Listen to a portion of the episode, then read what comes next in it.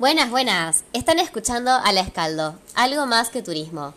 Hoy daremos una introducción sobre cooperativas de turismo y un viaje que hice recientemente por la localidad de San Pedro, en la provincia de Buenos Aires.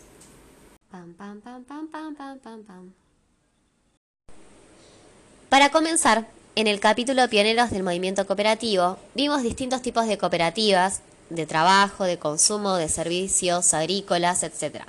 Y acá nos preguntamos cómo se vinculan las cooperativas con el turismo. ¿Qué aportes diferenciados pueden, podrían ofrecer a la actividad? Y en primer lugar, tenemos que categorizar las cooperativas vinculadas con la actividad turística según su objetivo social que se encuentra en el estatuto de cada cooperativa. En el capítulo Pioneros del Movimiento Cooperativo, vimos distintos tipos de cooperativas, de trabajo, de consumo, de servicios, agrícolas, etc. Y acá nos preguntamos cómo se vinculan las cooperativas con el turismo, qué aportes diferenciados pueden, podrían ofrecer a la actividad. Y bueno, en primer lugar, tenemos que categorizar las cooperativas vinculadas con la actividad turística según su objetivo social, que se encuentra en cada estatuto de la cooperativa o mutual. El turismo es la actividad principal y figura en el nombre de la institución, como cooperativas en turismo. Un ejemplo de ello es Residencias Cooperativas de Turismo, conocido como Club Vacacional y Spa RCT. Se encuentra ubicado en la localidad de Chapalmalal, a 12 kilómetros al sur de Mar del Plata. Es uno de los clubes vacacionales más importantes de la costa atlántica argentina y tuvo sus inicios en la década de 1980, promovido por el Instituto Movilizador de Fondos Cooperativos. Representa entonces el primer antecedente en cooperativas de turismo en Argentina. Si te alojaste en este sitio, bienvenido el compartir experiencias. Luego tenemos que puede ser que la actividad turística representa un servicio más a prestar entre sus asociados y clientes, identificado en los estatutos en los objetivos donde reza, prestar servicios turísticos, contratar excursiones, hoteles, etc. En tercer y último lugar, puede ser que simplemente se brinden servicios específicos que activen el sistema turístico. Y ahora viajamos a San Pedro, es una localidad de la provincia de Buenos Aires que está ubicada a 164 kilómetros de la ciudad autónoma de Buenos Aires y a 140 kilómetros de Rosario. Se puede llegar en auto, en micro, en bici si te dan las piernas y en tren. Aunque está complejo conseguir asientos para viajar en tren, es posible, simplemente hay que insistir en la página web del tren. Ahí identificamos tres cooperativas. A destacar, en primer lugar, es la cooperativa de trabajo y consumo en las canaletas. Esta cooperativa se destaca porque, tiene una escuela de canotaje, camping, radio, casa cultural, taller textil, organización de mujeres las canaletas, es decir, comprende una variedad de actividades de índole cultural, social y económica eh, de gran valor para la comunidad. Sin embargo, cuando me acerqué al barrio Las Canaletas, donde se encuentra ubicado, no había nadie en el camping. También se me ocurre ir a la hora del mediodía y un martes. Pero bueno, se perseverará y me podré comunicar con la cooperativa para poder conocerles más. Mientras tanto, les comparto lo que se sabe sobre la historia de la cooperativa, según se comparte de manera pública, que es que nació en 1963 por iniciativa de la comunidad y el apoyo de la UNESCO. Se frenó durante las épocas de crisis, lamentablemente, pero volvió a resurgir en el año 2008. Luego hay otras cooperativas que son más de índole productivas, como productoras de mermeladas, avícolas, que de alguna manera son potenciales proveedores de productos turísticos. Para este podcast se pudo entrevistar brevemente al dueño del hostel del Centro 2, José Iriarte o Zorro o Z el cual junto con todo el staff crearon un ambiente súper confortable y animado para hacer del viaje súper especial. Serían eh, como tres preguntas básicas, eh, como qué te motivó a estar acá en un, emprender en un hostel en San Pedro, Em, proyectos a futuro que, que tengas con el hostel para vos y qué es lo que más te gusta de San Pedro. Bien. Eh, bueno, es un proyecto que nació hace 10 años, el hostel. Eh, el motivo, lo que me movió a hacerlo, creo que un poco lo conté, fue esto de estar en contacto con gente de otros países y en primer momento, luego estar en contacto con, personas, ¿no?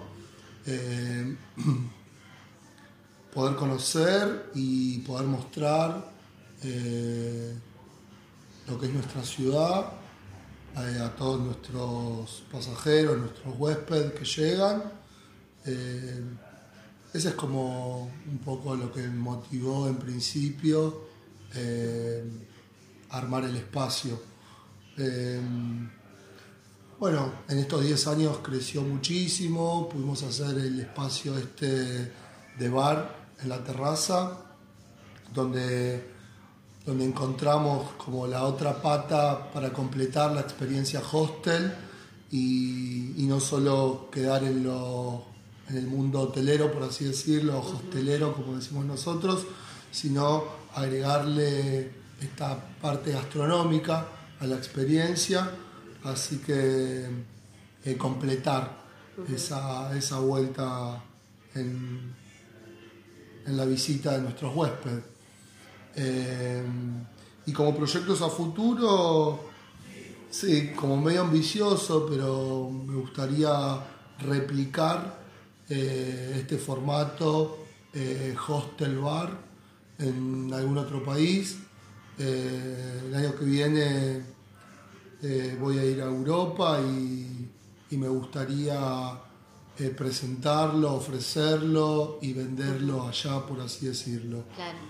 Eh, y bueno, vamos también como camino a la sustentabilidad, ese es el desafío. Eh, somos una eco house, pero bueno, todavía nos falta muchísimo. así que esos son como los desafíos y proyectos a futuro. También está como bueno resaltar esto, que formas parte de una organización, así como que se, que se llama ahora, bueno, viste, los hostels verdes, hoteles verdes y además como los emprendedores comprometidos, le ponen ahí con esto, la sustentabilidad y todo eso. No es solo con, con, el hostel en particular, sino también con San Pedro. Bien, claro. claro, Con la comunidad en general, como para decirlo de alguna forma, eso también para... Está bueno, me parece. Está bien. Sí, es en parte las dos cosas, ¿no? Es...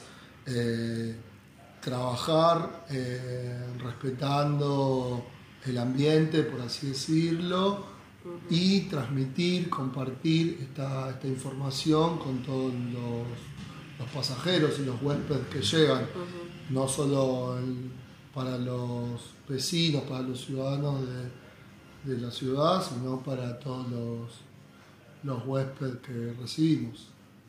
Compartir ese ese mensaje. Que, se cuide de San Pedro, digamos, además de, visitarlo. Total, totalmente. Y de San Pedro, bueno, eh, me gusta mucho, es una ciudad que tiene todo para, para ser una potencia turística. Eh, como fundamental es esta, la cercanía que tenemos con las grandes ciudades, sea eh, Cava, sea Rosario Estamos acá en el corredor norte, en el norte de la provincia de Buenos Aires. Eh, tenemos el río Paraná, tenemos campos, eh, tierras muy fértiles y bueno, y una reserva natural, ¿no? Que, estuvimos paseando por la Vuelta de Obligado, que es uno de los pueblos que pertenece a San Pedro, pero también tiene pueblos muy lindos como Río Tala, Santa Lucía, Doyle, Gobernador Castro. Hay varios pueblitos para, para recorrer. Hay varios pueblitos para recorrer y, y, sí, creo que también el potencial que tenemos es, es la naturaleza, el verde y claramente el río. El versito verde y a, la costa, sí. Y además el, nos querés contar también sobre el food truck. Dale. Base de los artesanos. Eh, sí, eh, tenemos además de este emprendimiento, hostel, bar, Eh, tenemos un food truck en la costa de San Pedro, en un parque que se llama Pasaje Don Agenor. Es un, también es un proyecto que lleva dos años y de momento somos 10 food truck donde ofrecemos variedades de comidas y en nuestro caso es un food truck que es un bar móvil y bueno, ofrecemos jugos, licuados, tragos y distintos tipos de bebidas. Bueno, gracias. Se preguntarán, ¿qué tiene que ver con la cooperativa? Bueno, este hostel no se basa en los principios de la economía social y solidaria, pero existe un compromiso social, ambiental y cultural que me parece importante resaltar. San Pedro está compuesto por varios pueblos. El más conocido es Vuelta de Obligado, donde está el centro de interpretación de la batalla con el mismo nombre, la reserva y desde hace un poco hay una playita que, aunque hermosa, está cuestionado su impacto medioambiental por la forma en que se hizo. Los otros pueblos son Santa Lucía, Gobernador Castro y Río Tala. Es una zona que se destaca por sus naranjas, duraznos y rosas. Hay varios videos, viveros para, para recorrer. Y en particular en la localidad de San Pedro está la ensaimada, una tipo factura, aunque no es factura, de origen mallorquí. Actualmente, durante los fines de semana, reciben una gran cantidad de turistas, pero me surge la pregunta si, si, verdaderamente son destinos preparados para eso, ya que falta mucho por planificar y por concientizar para que haya verdaderamente un turismo responsable.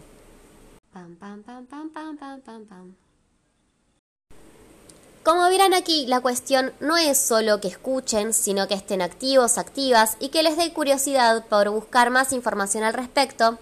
Invito a que comenten, comparten en este espacio en el Instagram La Escaldo en Turismo.